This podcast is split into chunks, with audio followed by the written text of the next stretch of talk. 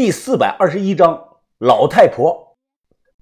半夜两三点，西塞山十亩茶园中，小轩一脸紧张的环顾着四周，他举着玛瑙刀，大声的呵斥：“出来！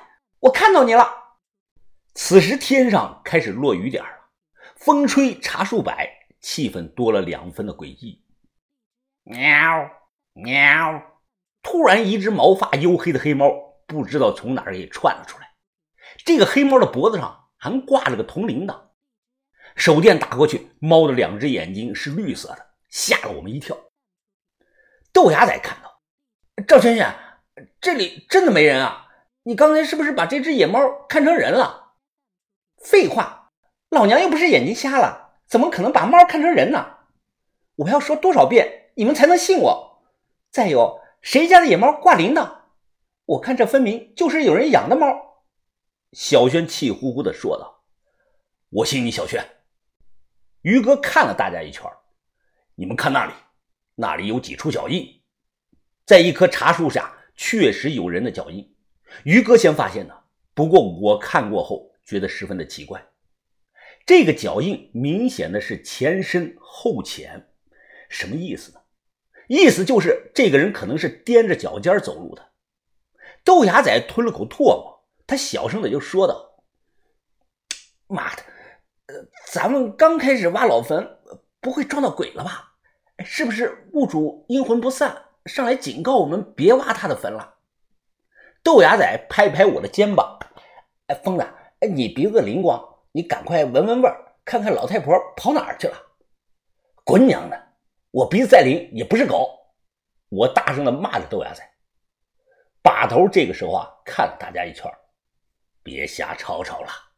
现在当务之急是把帐篷搭起来，这个雨眼看着就下大了。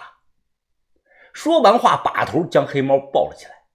说来也奇怪，这个黑猫啊，不怕人，也不跑，任由把头抓着它。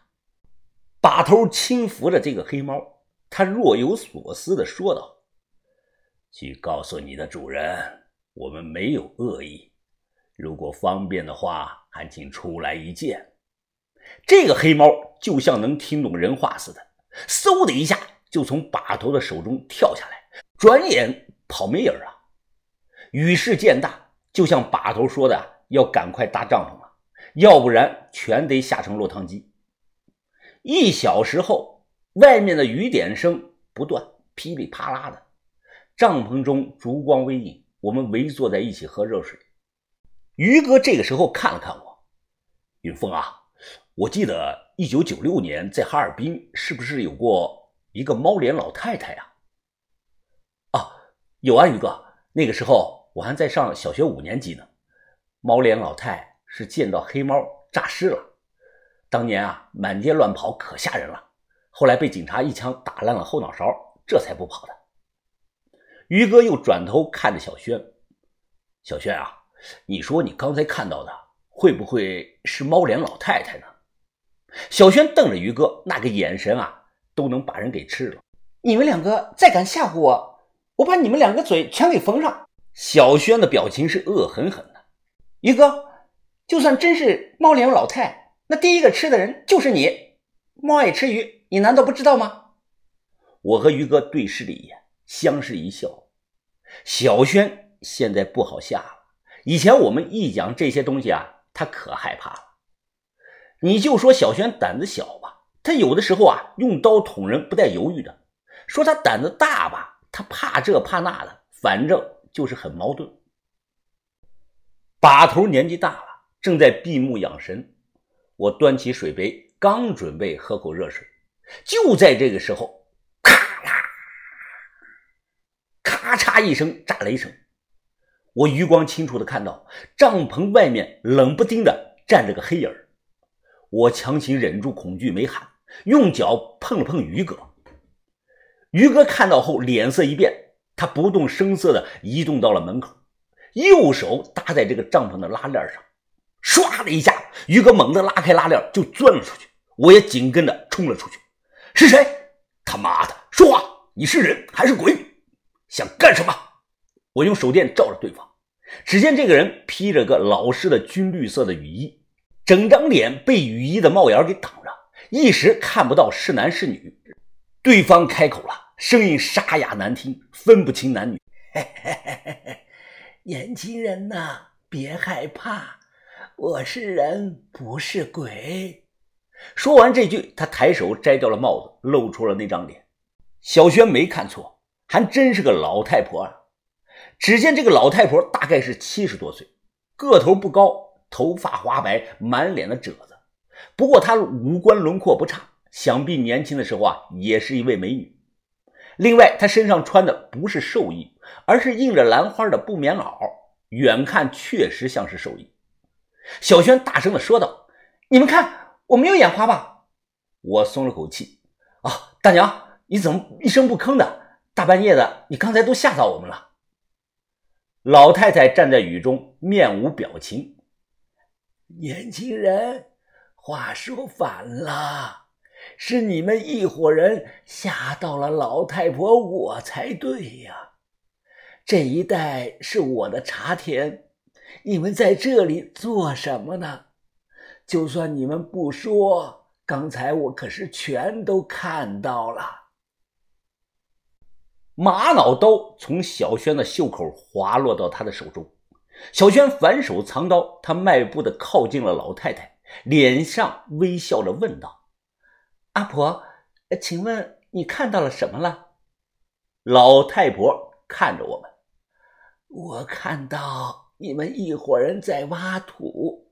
据我所知，这山上有很多一两百年前的无名老坟。那阿婆，你的眼神挺好啊。哎，阿婆，你是一个人住在这里吗？小轩好奇的问他。这个老太婆老实的回答。我一个人住啊，无儿也无女的。哦，是吗？那我就放心了。小轩眼神渐冷，突然，老太婆的右手搭在了小轩的肩膀上，她声音沙哑的又说着：“小姑娘啊，凡事三思后行，不可冲动啊。”那一瞬间啊，我有种错觉，一股仿佛冷到骨子里的杀气。从老太婆的身上散发出来，那股杀气仿佛连周遭的落下的雨水都受到了影响。于哥一把将小轩拽过来，护在身后，虎视眈眈地看着这个老太婆。难以想象啊，于哥这种超级高手会对一个老太婆露出这种如临大敌的眼神反观小轩，他现在是脸色煞白，不知道在想什么。于哥挑眉，大声地说道：“看来阁下……”深藏不露啊！若是想练练手，我于文斌奉陪到底。哈哈哈！你这个年轻人呐，老太婆我七老八十了，腿脚都不好使了，哪还有什么深藏不露啊？哎，你们这种人呐，我见多了，无非就是想发笔横财嘛。而我来就是提醒你们一句，这里呀没什么好挖的。明天一早等雨停了，赶快走吧！啊！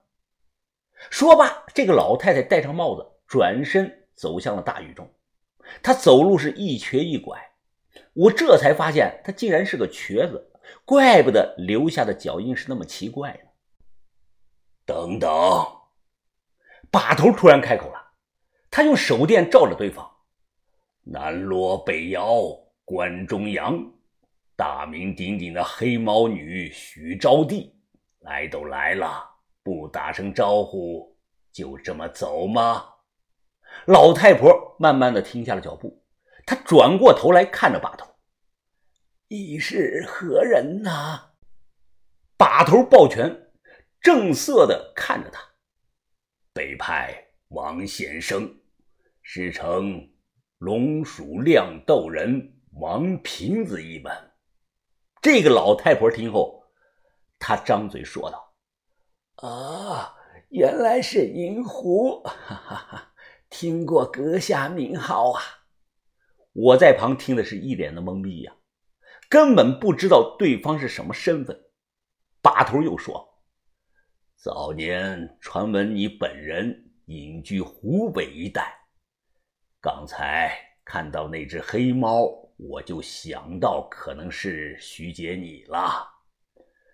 雨大了，不如进帐一叙吧。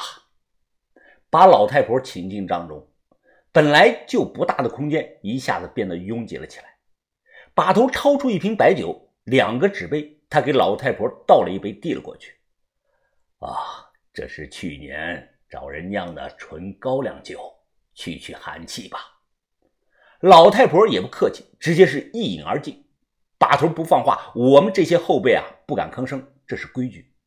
就听把头笑着说道：“哈哈哈，哎呀，如今啊，这世道，南锣北妖都还在，可惜了寻龙高手杨把头啊，徐姐。”当年杨把头出事后，你难道就一直在这山里生活到现在吗？